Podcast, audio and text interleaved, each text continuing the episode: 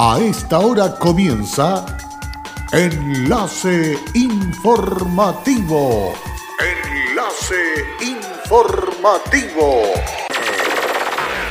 Un resumen de las noticias que son recepcionadas en el departamento de redacción de nuestra emisora, donde le contamos el acontecer de la región de Atacama y sus tres provincias. Enlace informativo a través de Candelaria Radio y sus estaciones en Tierra Amarilla, Los Loros, El Valle y Caldera. Auspicia Minera King Ross, apoyando al desarrollo sustentable de Atacama.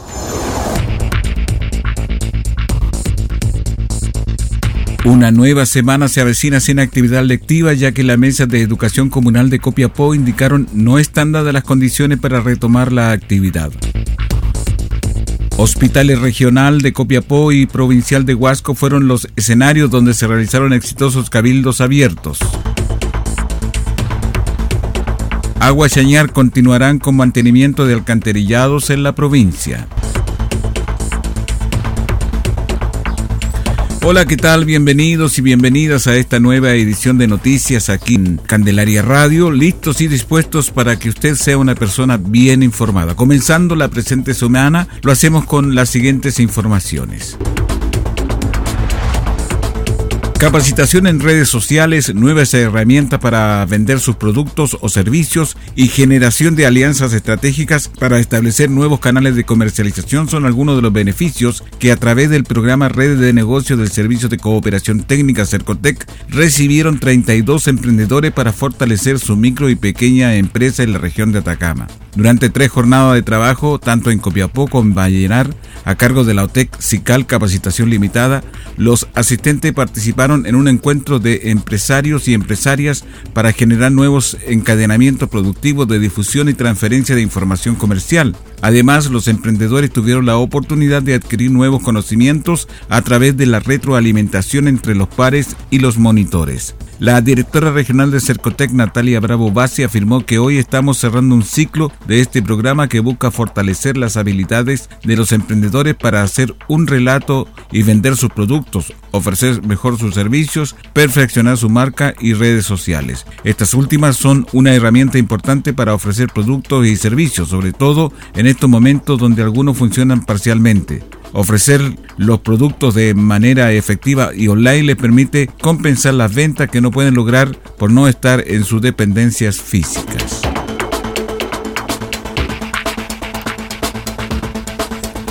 Los hospitales regional de Copiapó y provincial del Huasco fueron los escenarios donde se realizaron exitosos cabildos abiertos, los cuales fueron organizados por el Colegio Médico, Consejo de Atacama y Gremio del Sector Salud como FEMPRUS, FENAT y ASENF.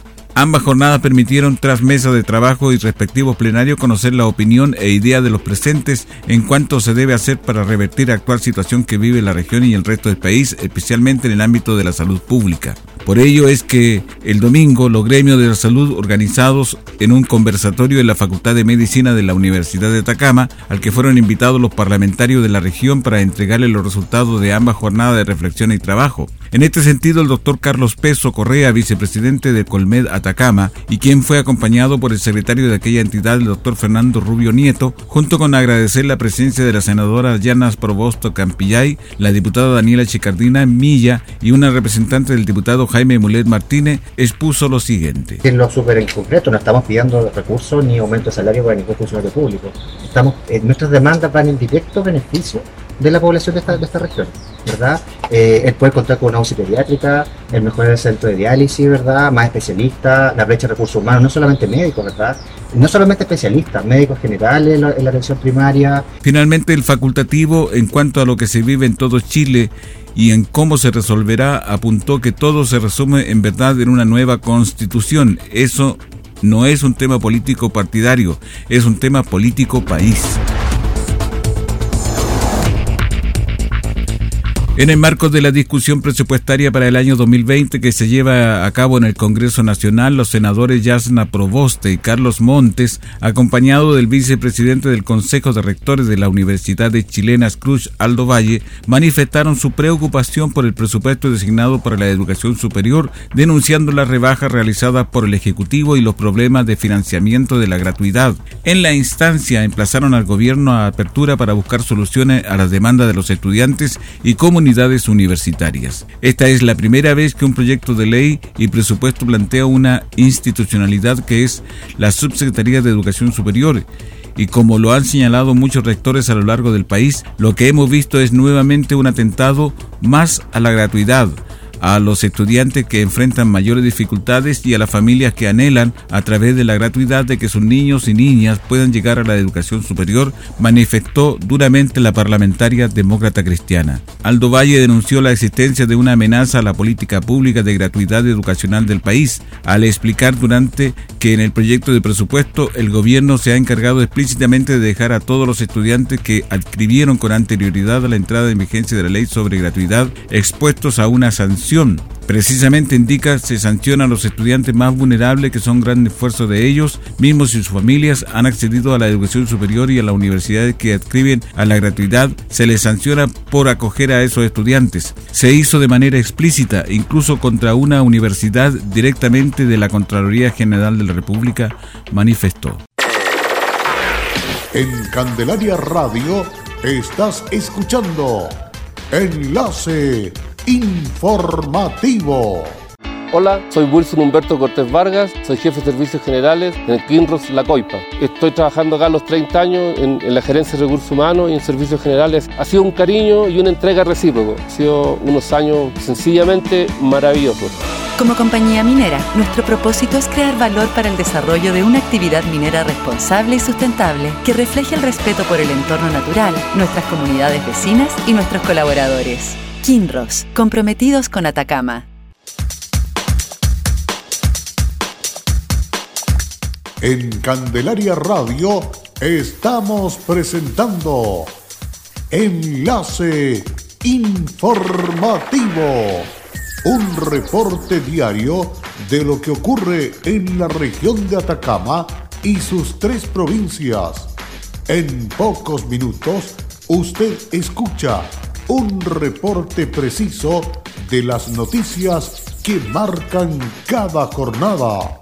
Sigamos en sintonía de Enlace Informativo. Tras la pausa ya estamos de regreso para continuar informándoles a través de Candelaria Radio, a través de Enlace Informativo. Vamos con más informaciones. Desde la llegada del grupo Aguas Nuevas a la región de Atacama, adquiriendo la empresa Agua Chañar, se realizan una serie de esfuerzos no tan solo para mejorar la calidad del agua, sino que además también se está implementando más tecnología para mejorar cada uno de los procesos de los servicios sanitarios hacia los clientes. Es así como junto al camión de substructor y sistema atrapa trapos que continuamente realizan el mantenimiento de la red de alcantarillado en esta oportunidad, se llevó a cabo una itinerancia con nuevas metodologías con baldes los cuales retiran objetos que se encuentran adosados a las paredes de las tuberías, ya que raspan esta infraestructura retirando objetos de gran volumen. Sebastián Espinosa, jefe de comunidades y comunicaciones de la empresa sanitaria de Atacama, recalcó lo siguiente. Durante esta semana hemos estado realizando una limpieza especial con el sistema Balde en el alcantarillado de la provincia de Chañaral esto comenzando en, la comuna de Chañaral, donde se intervino el tramo que va desde la Copec en la ruta 5, avanzando hacia Merino Jarpa, hasta llegar al emisario de la ciudad. Eh, este sistema Valde lo, que hace principalmente eh, es limpiar y desobstruir los colectores o alcantarillados de mayor diámetro. Entonces se pueden sacar grandes elementos que en el tiempo, por el mal uso, son arrastrados hacia la red ya sean piedra o trapos grandes, eh, restos de palo y de otras estructuras que, no corresponde que estén ahí. Esta es una, limpieza que comenzamos en Copiapó y, que avanzamos hacia la provincia de Chañaral. También ya, ya se efectúa en todo lo que es el salado en el, el colector que lleva toda la agua servida desde, desde la ciudad hasta la planta de tratamiento y también se realizó la misma actividad aquí en, Diego Almagro. En Diego Almagro se, limpió también todo el ducto que va desde la ciudad hasta la planta de tratamiento de agua servida, donde también se removieron piedra y, restos de palo. Entonces esto es, es, mal uso del alcantarillado. Es importante que la gente sepa que estos elementos no deben ser ingresados a la red ya que provocan problemas a los usuarios y también focos de, insalubridad, ya que ahí se puede generar alguna obstrucción y posterior rebalse de agua servida. Espinosa enfatiza en que ambos lugares se retiraron una serie de desperdicios que no corresponden al correcto uso del alcantarillado y que impiden el normal funcionamiento, y con ello la molestia por la presencia de malos olores y afloramiento de colectores. De ahí el llamado desde la compañía a no arrojar basuras, plástico, telas o piedras que dañan el sistema y que no permiten su correcta operación.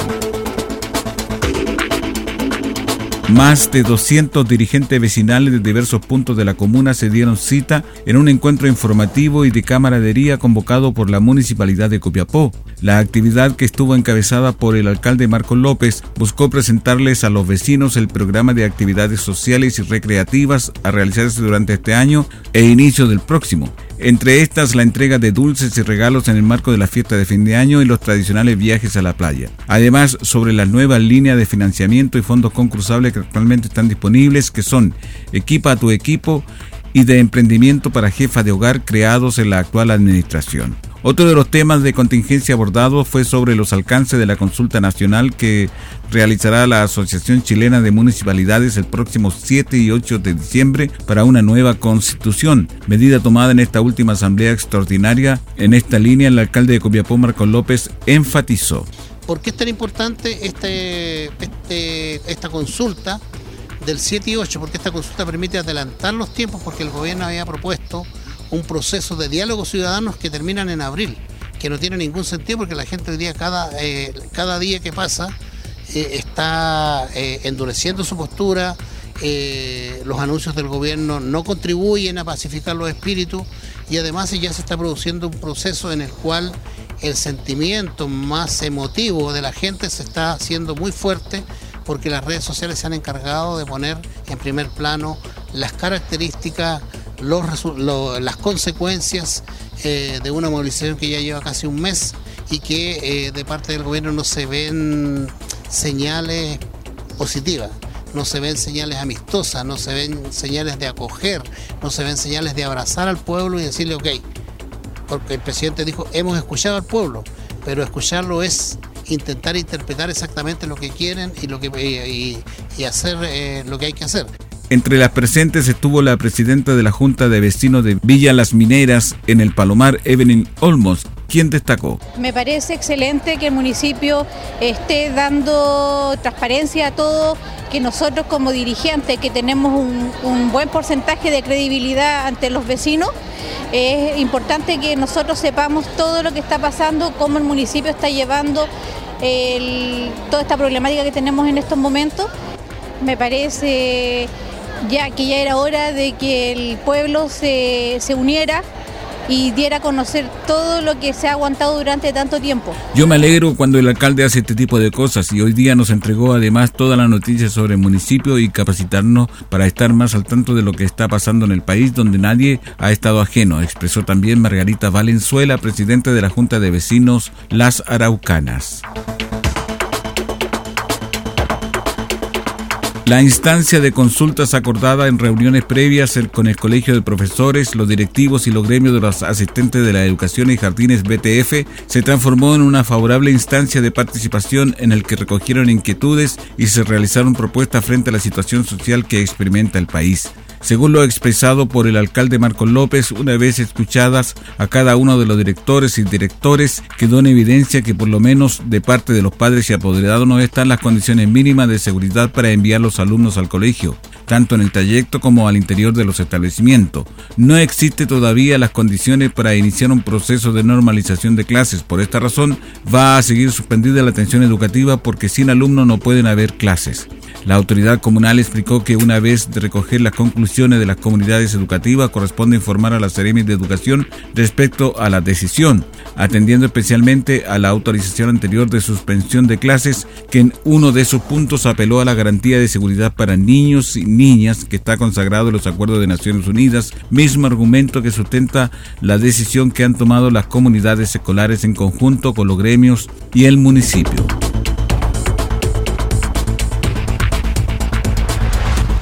Los encuentros entre las autoridades representantes del comercio, del retail y pequeños empresarios estuvieron enfocados en las gestiones orientadas a coordinar acciones que permitan realizar un levantamiento de información sobre la situación de los microempresarios y con ello reactivar el comercio local, local además de materias de inseguridad. Sobre este tema, la gobernadora Paulina Basaure indicó que lo más importante es poder trabajar en conjunto con la comunidad y con los comerciantes de todas las áreas en las soluciones que nos permita unidos poder recuperar la economía local de cada una de las provincias de Copiapó, accediendo a la medida de apoyo que el gobierno ha generado para ello. En las instancias, los comerciantes plantearon sus principales dudas relacionadas a la forma de reactivar la actividad económica del lugar, siendo recibida estas inquietudes por las autoridades comenzando las gestiones en esta área.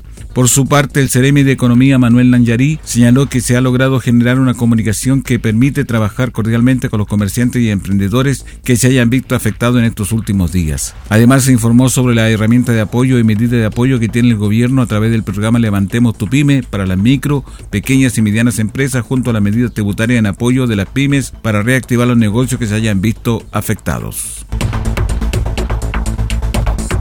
Así estamos llegando al término de este resumen de noticias aquí en Candelaria Radio. Muchísimas gracias por la sintonía. Estas y otras informaciones usted las encuentra en nuestra página web www.fmcandelaria.cl. Hasta pronto.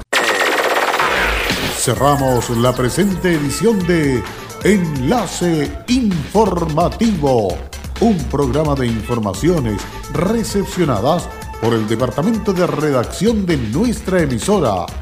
Enlace informativo por Candelaria Radio.